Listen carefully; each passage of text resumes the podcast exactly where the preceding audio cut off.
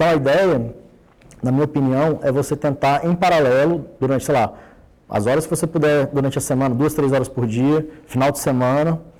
E você, obviamente, quando você tiver uma empresa e for empresário, tiver, principalmente no início, você vai trabalhar muito mais. Quando estiver full time na empresa, na sua empresa, você vai trabalhar muito mais que sete horas ou oito horas de ter que começar até a se acostumar a trabalhar mais que o normal. Eu acho que empresário trabalha muito mais que oito horas no empresário normal, muito mais que oito horas de.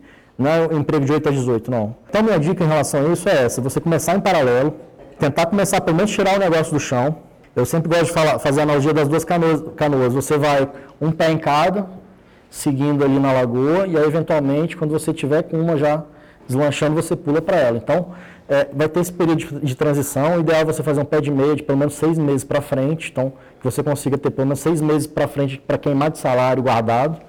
Então, é um período de transição. Você vai guardar dinheiro para ter esse período de transição em paralelo vai validando o negócio.